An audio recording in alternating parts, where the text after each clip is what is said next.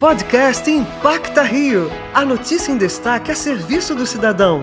Com o jornalista Pedro Paulo Chagas.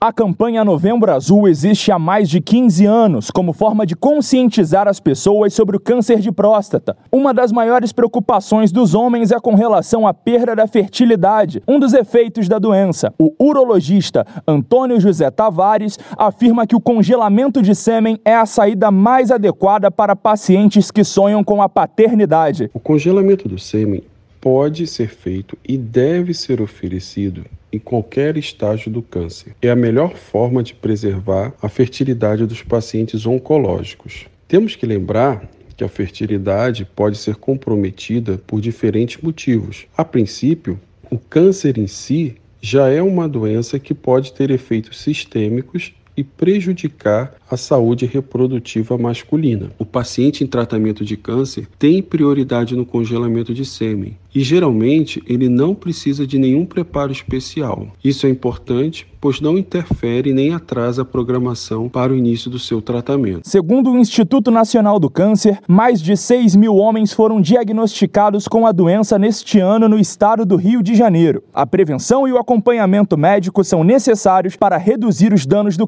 câncer de próstata. Para a Rádio Antena 1, Pedro Paulo Chagas.